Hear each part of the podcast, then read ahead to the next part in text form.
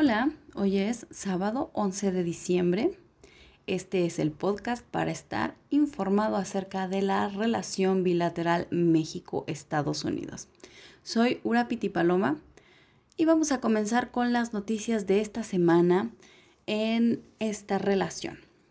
El martes 7 de diciembre, el canciller Marcelo Ebrard, por medio de la Cancillería, hizo saber que llegarían a México 15 millones de dosis de vacunas anti-COVID, lo cual va a garantizar el acceso al refuerzo de esta vacuna para la población mexicana.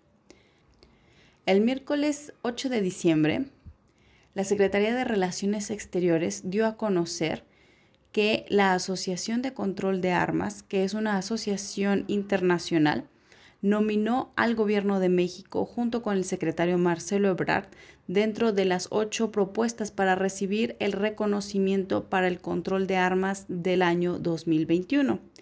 Esto debido a la demanda civil que está presentada por el gobierno de México ante una corte federal estadounidense contra empresas de manufactura de armas por prácticas comerciales negligentes que facilitan el tráfico de armas hacia México.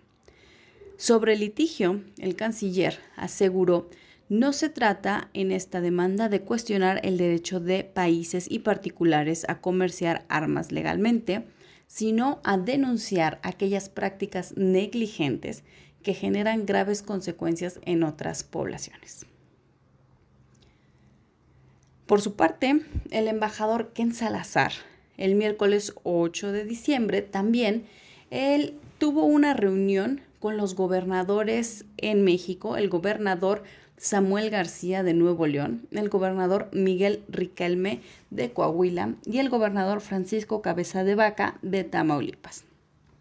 En un tuit hacía conocer que hablaron acerca de temas de seguridad, migración, retos climáticos y económicos además de que coincidieron en la necesidad de trabajar juntos para lograr soluciones que beneficien mutuamente. Desde Estados Unidos, el jueves 9 de diciembre, el presidente Biden inauguró la primera cumbre por la democracia, que es un foro de líderes de todo el mundo, al cual tuvo invitaciones directamente hacia los países.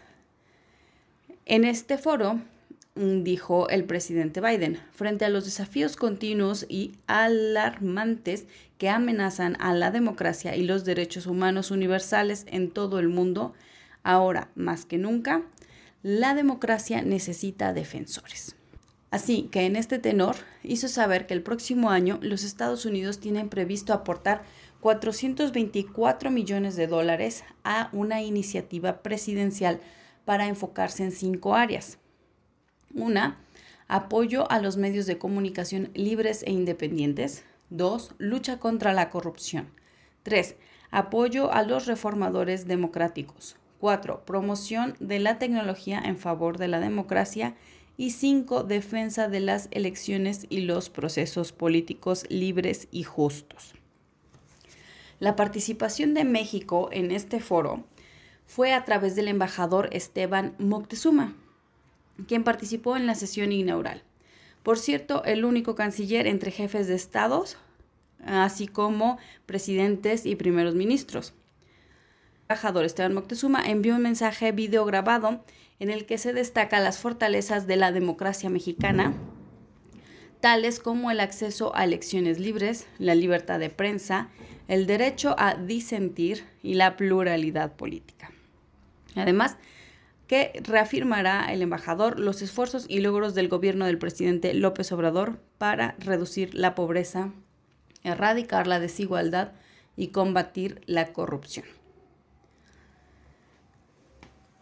En otro tema de colaboración México-Estados Unidos está el programa Artemisa, que es impulsado por el gobierno de Estados Unidos a través de la NASA y tiene por objetivo regresar a la superficie lunar. Se precisó que fue la vicepresidenta Kamala Harris la que invitó formalmente a México a participar en el programa. Y al verlo concretado, ahora dice, la decisión de México de unirse a los acuerdos Artemisa y realizar una exploración responsable y sostenible, esta es un beneplácito para ella. Respecto a esta situación, el canciller Marcelo Ebrard subrayó que la participación de México en el programa responde a una coincidencia sobre una serie de principios respecto al espacio, sustentabilidad, inclusión, fines prácticos y participar en diseño, tecnología, proyección y ser parte del proyecto. Remarcó que hace 50 años éramos espectadores. Ahora vamos a ser partícipes en un gran paso para México. Pasando a otra nota, el viernes 10 de diciembre, Canadá endureció su tono y envió una amenaza a Estados Unidos. ¿Por qué?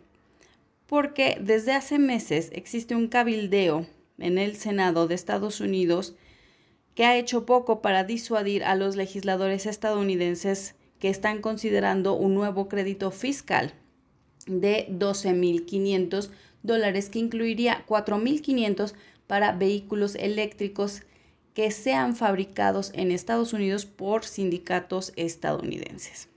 Ante esta situación es que envían una carta dirigida al Senado, tanto la ministra de Finanzas, Chrystia Freeland, y la ministra de Comercio, Mary Ng, quienes dijeron, Canadá no tendrá más remedio que responder enérgicamente, aplicando aranceles a las exportaciones estadounidenses de una manera que impacte a los trabajadores en el sector automotriz y varios otros sectores de la economía estadounidense.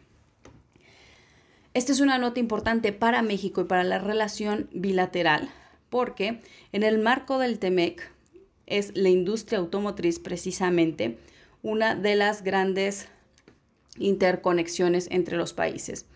El que se genere este, este apoyo, este crédito fiscal a los vehículos eléctricos y especialmente a los vehículos eléctricos de Estados Unidos puede afectar a México, lo cual, bueno, pues será una controversia que tendrá que resolverse también en el marco del TEMEC.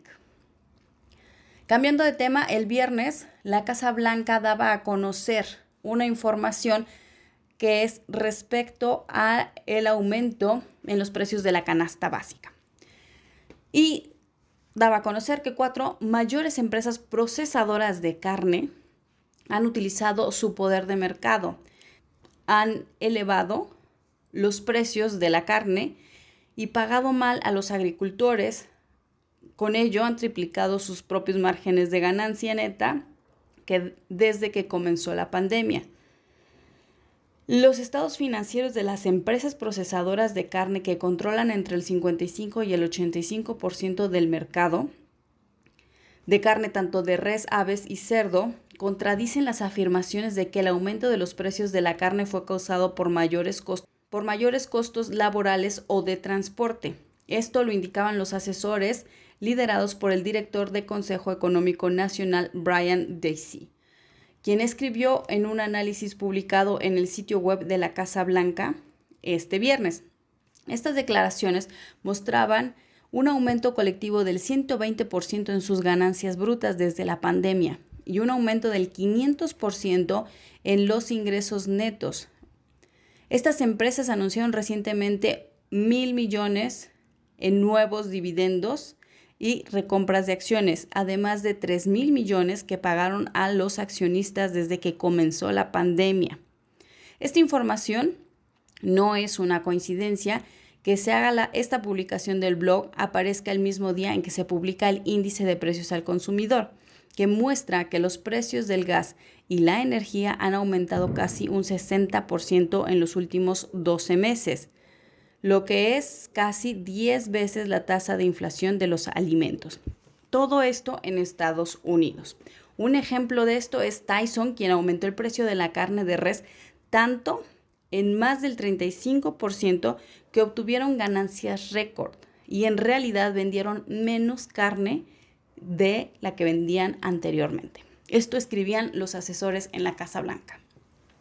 Es una nota que cabe darle seguimiento, dado que en México también estamos teniendo estos aumentos en los precios de la canasta básica y se están centrando en, las tarifas energéticas de gas, así como en la inflación. Entonces, es una nota para considerar y reevaluar el aumento de los costos también en nuestro país al observar lo que ocurre en los Estados Unidos.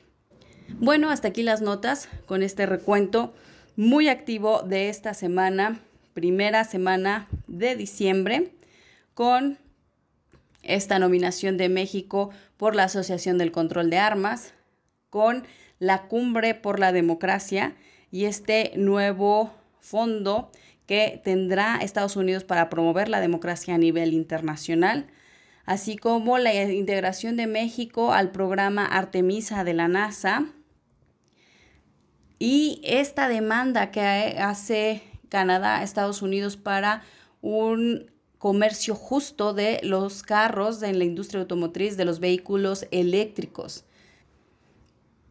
Bueno, estas son nuestras notas y me despido por hoy. Espero nos escuches la próxima semana para mantenerte informado de todo lo que ocurre en esta relación bilateral México-Estados Unidos. Soy Urapiti Paloma. Adiós.